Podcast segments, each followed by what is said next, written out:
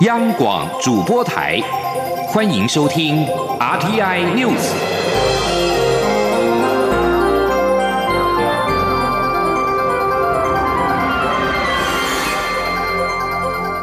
听众朋友您好，欢迎收听这节央广主播台提供给您的 RTI News，我是张顺祥。金融时报报道。香港美国商会二十九号发表声明表示，香港示威游行暴力冲突升高，导致外界对香港的信心下滑，呼吁港府要正视抗争者的诉求，展开具国际可信度的独立调查。报道指出，香港美国商会的声明罕见直白，声明表示。在将近两个月的反政府示威抗议之后，港府应该正视抗争者的部分主要诉求，以缓解紧张的情势。声明指出，香港美国商会针对会员调查之后得出的共识认为，港府应该撤回逃犯条例修正案，并呼吁展开具有国际可信度的独立调查。港府目前暂停立法。但是，抗争者要求正式的撤回修正案，独立调查同样也是抗争者的诉求之一。把新闻焦点回到台湾，蔡英文总统到云林参拜六房妈时，向在场的乡亲们表示，中共这几年对台湾的文攻武赫，他从来没有让步过。总统指出，香港人上街要求自由民主，就是因为主权不在自己手上，所以台湾一定要守住自己的主权。请听央广记者欧阳梦平报道。蔡英文总统二十九号下午到云林参拜六房妈，祈求风调雨顺、国泰民安，并向在场的乡亲说明执政团队过去三年来在农业、经济发展、社会福利等各项施政成果。蔡总统表示，他当总统这三年来一直很努力，执政团队也日以继夜为台湾打基础。他以口提议在台湾拔针、欧盟解除台湾渔业黄牌为例，表示政府有在认真做事，专心打下基础，台湾产业就能发展得更顺利。蔡总统说，他做总统最重要的一件事情就是把农业及经济顾好。现在国际上都认为台湾的产业创新能量是世界上最好的。许多外商及台商都在台湾投资，让下一代有更多好的就业机会。总统并表示，过去台湾的经济发展都被说是亚洲四小龙的最后一名，但今年有国际机构评比，预估台湾会成为亚洲四小龙的第一名。政府也以有史以来最大规模的减税照顾大家，他一项一项拼命做，为的就是要让这个国家的经济能够成长，能有更多资源照顾人民。蔡总统也指出，总统最重要的工作就是要顾好主权。这几年中共不断文攻武赫，他从来没有让步过。他并以香港为例，强调大家一定要守住自己的主权。他说：“我主管都没有民主自由哦。”没错。今嘛，今嘛你去看香港在发生什么代志？香港就街头。要求的就是民主自由嘛，对吗？啊，现在因为要求没要求民主自由，因为主权不在自己手上嘛。台湾的那个，那个主板爱点破掉，一定是我们自己的主权台湾，是不是啊？是啊。啊，来一定要过好条话吗？蔡总统并要大家在明年选总统时想清楚，一定是蔡英文才能守住台湾的主权，所以他要拜托大家再给他四年。中央广播电台记者欧阳梦平采访报道。针对中国大陆国务院港澳事务办公室二十九号说明香港情势记者会的内容，陆委会回应表示，无论中共如何的美化，都没有办法粉饰以专制集权为本质的一国两制。香港一国两制的经验，再次让我方更坚定的守护台湾的自由、民主以及主权的决心。选举的新闻：高雄市长韩国瑜正式获得国民党提名参选二零二零总统大选之后，重炮抨击民进党。面对韩流来势汹汹，民进党发言人李问表示，韩国瑜为了个人的权位，把高雄当作政治跳板，财产存款暴增才是贪污腐败爱权力的最佳写照。他呼吁韩国瑜必须向台湾人民说明自己跟中共政权的关系，并且保证一支穿云箭，青天白日重新见，不会变成一支穿云箭，红色军马来相见。央广记者刘玉秋的报道。国民党全代会二十八号正式提名高雄市长韩国瑜参选二零二零年总统，将挑战蔡英文总统的连任之路。但韩国瑜获得提名后，对民进党展开诸多抨击，批评民进党执政是贪污腐败、爱权力。对此，民进党发言人李问二十九号表示，韩国瑜为了个人权位，把高雄当作政治跳板，不到一年的时间就要背弃对高雄市民的承诺。另外，自称。实业十七年的庶民，财产存款为何能暴增到新台币四千五百五十九万元，且拥有豪华农舍，似乎才是贪污腐败爱权力的最佳写照。李冠认为，韩国瑜不仅应向社会说明妻子李嘉芬的豪华农舍问题，针对存款暴增也应交代清楚。既然已是国民党正式提名的总统候选人，更有必要说明自己与中共的关系。韩国瑜既然已经是国民党正式提名的总统候选人，就必须向台湾人民讲明韩国瑜跟中共争权的关系，以及对威权中国的立场，并且保证一支穿云箭，青天白日重新建，会不会变成一支穿云箭，红色军马来相见？因应韩国瑜获得国民党正式提名征战二零二零总统大选，并随即启动大选首波造势。民进党近来也积极规划选战布局，除了持续协调艰困选区的立委征召作业，尽速启动第二波的征召提名，并拟于九二八举办全代会造势外，也计划成立全国青年总部，强攻青年选票。民进党目前培训了两个梯次的青年选战特派员，一部分人力将会派到。青年总部，另外的人力则会根据需求派到总统、立委的总部协同作战。在总统竞选总部与党部选战架构也陆续成型。面对寒流来势汹汹，民进党全力备战。二零二零大选提前开打。中广电台记者卢秋采访报道。国民党已经启动大选首破造势，民进党也是持续的备战，力拼连任的蔡英文总统竞选总部架构陆续成型。民进党将在九月二十八号前后召开全代会，为总统及立委选举展开大型的造势。同时，近来独派阵营频传要另组党，恐怕会冲击到绿营的选情。民进党全代会上面也将对老朋友温情喊话，期盼老朋友一起回顾创党的历程。面对二零二零这场大选，大家能够以大局为重。参与国民党总统初选落败的郭台铭动向备受关注，蓝营支持者担忧他会脱党参选，导致分裂。国民党中评委纷纷高喊全党要团结，整合各方的力量，全力的支持韩国瑜。刘品熙的报道。国民党二十八号召开全国党代表大会，正式通过提名高雄市长韩国瑜为国民党总统参选人，并举办造势活动。二十九号上午，则在党中央召开中央评议委员会，提案的二十名中评委以及十多位临时登记发言的中评委，几乎全都高喊要团结，全力支持韩国瑜。中评委李博元表示。总统初选造成党内互打，埋下分裂隐忧。党中央应该呼吁相关人士发挥民主风度。他建议由历任党主席与副主席、中常委、中评委、中央委员等组成辅选委员会，并邀请参加初选落败的郭台铭返台后加入团结的行列，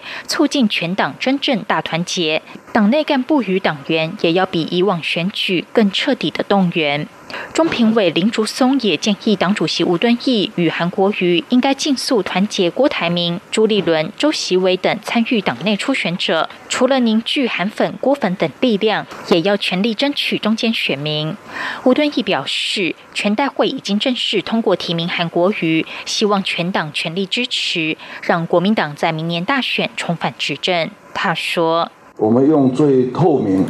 最公开、最公平的方式。”产生了我们初步的总统候选。那在昨天，已经由全国党代表大会正式通过韩国瑜同志代表我们中国国民党参选二零二零年一月十一号的总统选举。在这里也要恳托大家全力支持韩国瑜同志当选总统。吴敦义说，在立委提名部分，党中央会用最公平的方式产生人选，希望国民党在一百一十三席立委中能够拿下过半席次五十七席，他并将目标定在六十席。吴敦义也再次强调，唯有总统当选，立委席次也过半，国民党才能真正重返执政。央广记者刘聘熙在台北的采访报道。国民党启动总统立委联合造势。国民党立委陈学圣认为，未来党部韩国瑜俊贤总部跟立委要三合一作战，才能够发挥最大的效果。国民党立委李彦秀则是说，韩国瑜只要市政做得好，立委在选区多宣传国政的方向，就能够相辅相成。继续把新闻焦点关注到是柯文哲。对于有媒体指民进党评估台北市长柯文哲明年参选总统大选的机会越来越小，柯文哲表示，他最难缠的地方就是太不可测，所以永远不要预测柯文哲。请记者欧阳梦平报道。在民进党与国民党明年的总统大选提名人选都出炉后，台北市长柯文哲是否也要投入战局备受关注。对于有媒体引用不具名的民进党幕僚说法，认为柯文哲参选的机会越来越小。柯文哲二十九号受访时反问是哪个幕僚说的，并表示自己也常被写到有亲科人士、有科人士，所以这种报道看看就好。媒体追问这是否代表他不认同这位幕僚的看法，柯文。文哲对于是否参选依旧没有表态。你刚才你刚才的意思是说，民进你不认同民进党现在判断就是你出来选的几率越来越小。没有，我跟你讲哦，柯文哲最难缠的地方，这个人实在是太不可测的话，呃，我我永远不要预测柯文哲。来下一题。对于一份最新民调显示，他胜过蔡英文总统，仅落后高雄市长韩国瑜。柯文哲说，这份民调与国民两党初选民调相差一个月，但这结果像是从同一个母群体抽样吗？所以他认为民调看看就好。至于他如果参选，是否对绿营的选情影响较大？柯文哲则说，等他真的想要选再来讲。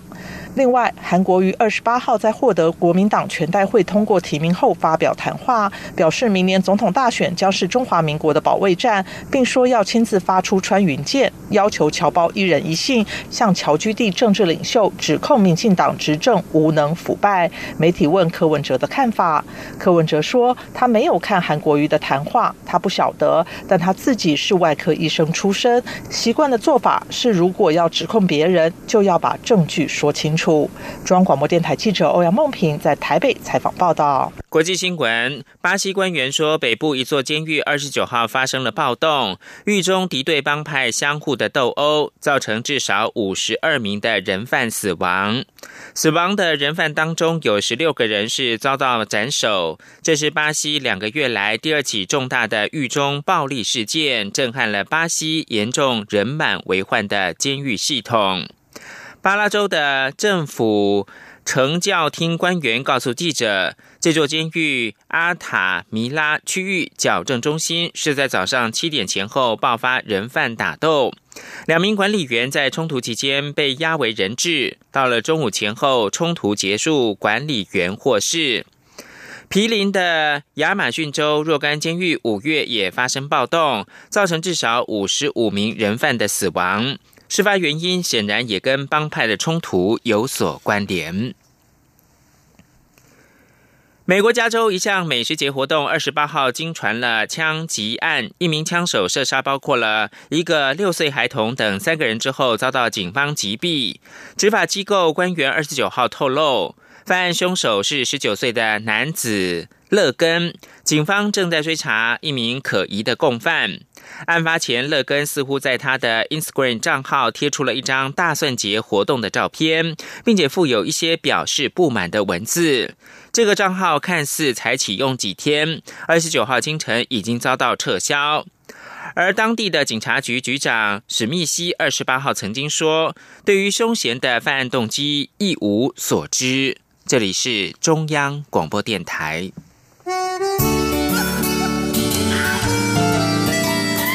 阳光穿透了世界之窗，是阳光环绕着地球飞翔。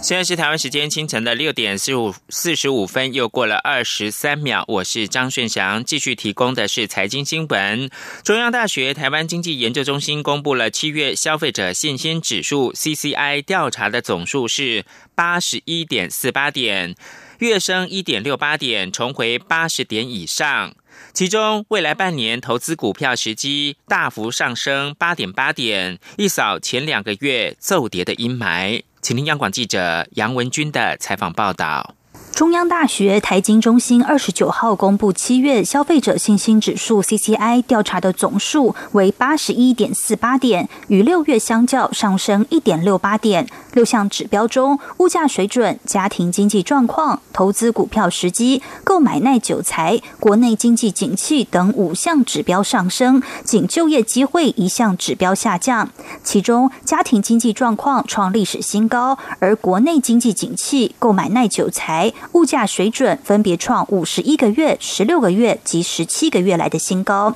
七月上升幅度最多的指标为未来半年投资股票时机，为六十七点四点。月升八点八点，一扫前两个月骤跌的阴霾。中央大学台湾经济发展研究中心执行长吴大任分析，目前加权股价指数仍维持在万点之上，加上近期是鼓励股息的发放时机，也让民众对家庭经济状况信心上扬。他说：“我们长期平均大概在七十五左右，好，但是它总是一个那个回升嘛，哈。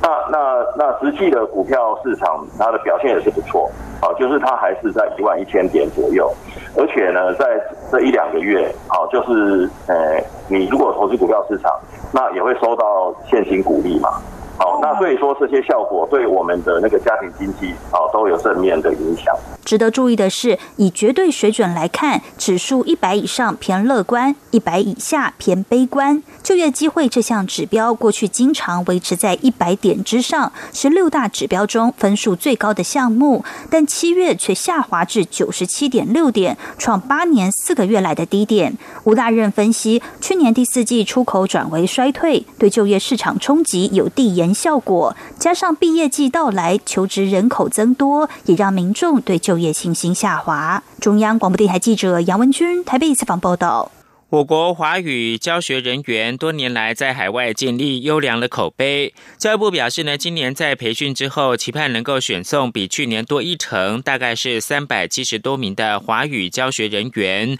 到海外任教。同时，配合新南向政策，将选送新南向国家任教的比率提升到五成。记者陈国维的报道。为了增进台湾华语教学人员了解教育部华语教育政策，并提升海外教学与生活适应能力，教育部在今年暑假规划两场华语教学人员赴海外学校任教行前培训课程，分别向前往美国及欧洲地区的教学人员说明相关政策及教学资源。教育部国际及两岸教育司科长林小莹表示，第二场将在八月十三号举行，主要对德国、法国及俄国征聘的华语教学人员。员进行培训，即日起报名到额满为止。就是美国的话，就是我们会找已经在美国任教的华师啊，还有华助，他们回来分享他们的那个一些任教的经验，就生活上啦，或者是教学方面，或者学校介绍方面，还有美国的文化啦，哈，在生活适应方面要怎么做？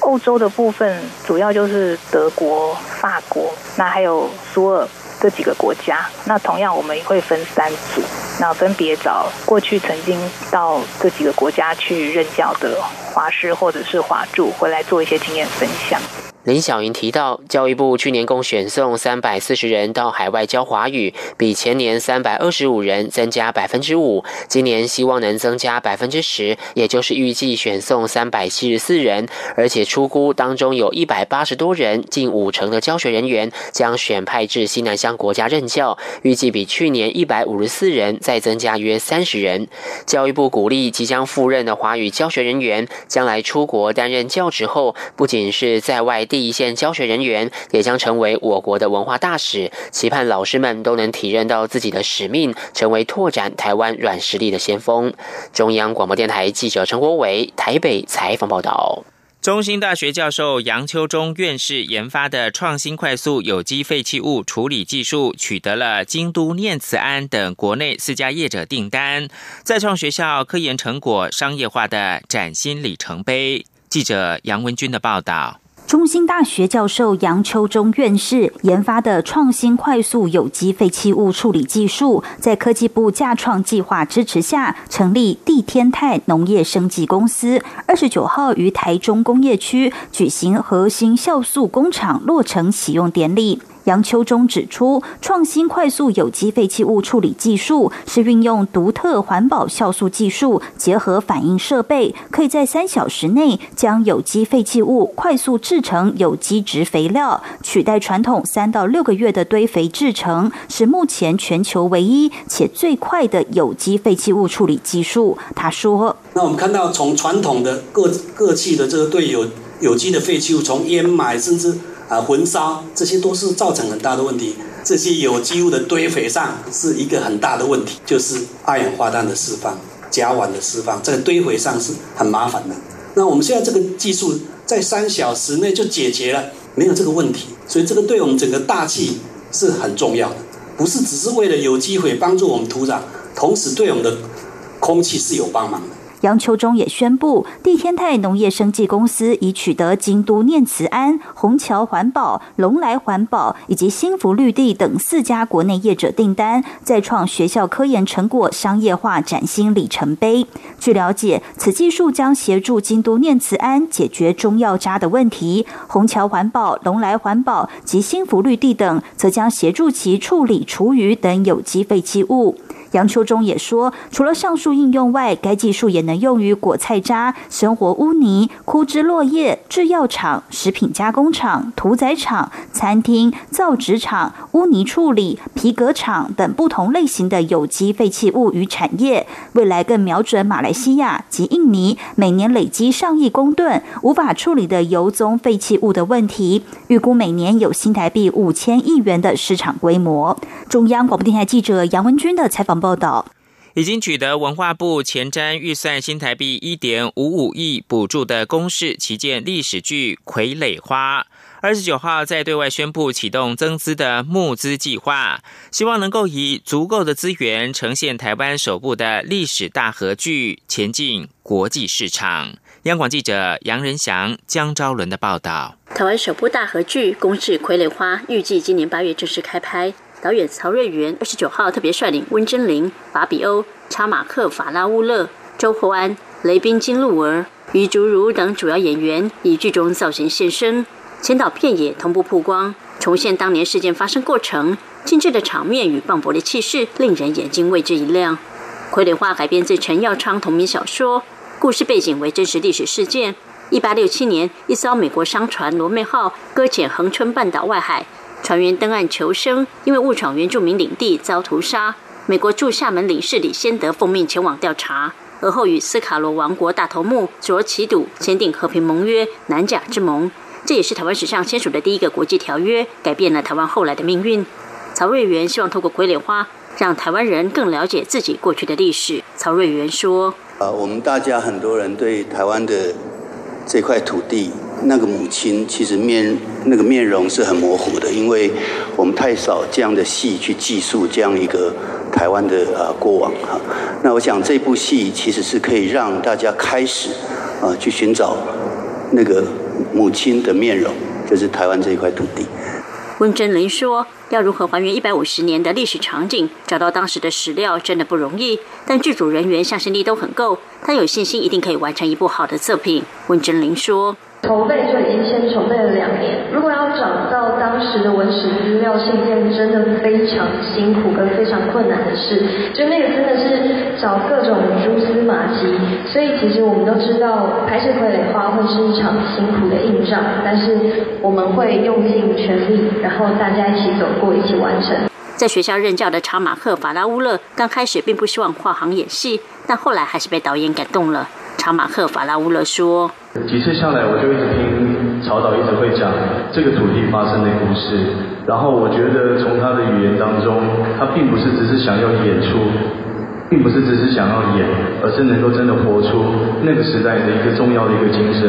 那自己本身是一个台湾族的族人，我会觉得说。”自己应该要接下来，让自己重新跟这片土地再做一个深刻的连接。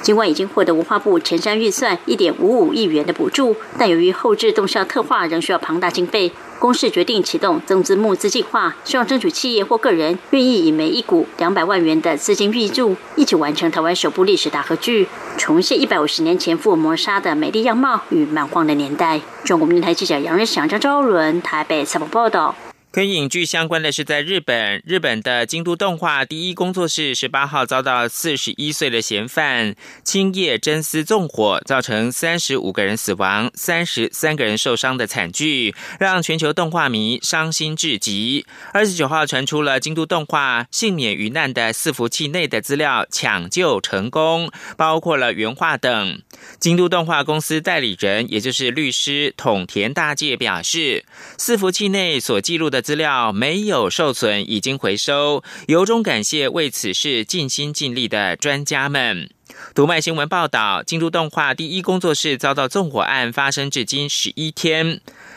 引起了全球动画迷的关心。很多人想伸出援手，至今收到的善款已经突破了十亿日元，折合新台币是两亿九千万元。这些捐款来自日本跟海外的个人或者是企业。接着把新闻焦点关注到美国，美国国务卿蓬佩奥二十九号表示，他希望可以重振美国跟北韩非核化会谈的工作层级谈判能够很快的举行，但是强调呢，目前并没有召开双方领导人后续峰会的计划。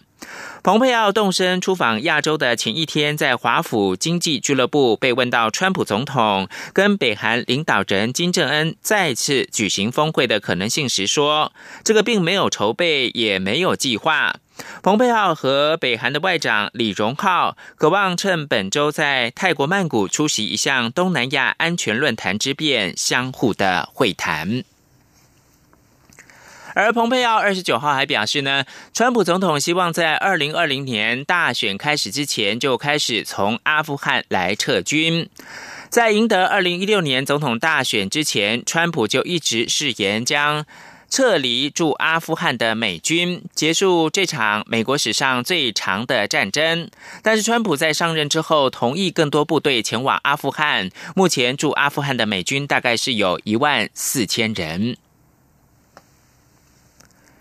在美国总统川普动用否决权驳回了国会禁止军售沙地阿拉伯的决议案之后，参议院二十九号没有能够推翻川普的这项决定。这次一共有十五位的参议员并没有投票，表决的结果是四十五票对四十票，没有达到推翻总统否决权所需要的三分之二的多数。然而，在参院的五十三名的共和党议员当中，有五个人投票支持推翻同党籍的总统川普的否决权。二十九号公布的一项民调显示，过去四年，美国人民对科技大厂的看法大幅的转向负面，无论民主党员或者是共和党员，都以较不正面的态度来看待科技厂商。皮尤研究中心的研究显示，在最近一项民调当中，民众认为科技公司有正面影响的百分比，已经由二零一五年的百分之七十一急跌到百分之五十。这项民调并且发现，在同一时期，认为科技公司产生了负面效应的百分比增加了将近一倍，由原本的百分之十七增为百分之三十三。以上新闻由张顺祥编辑播报。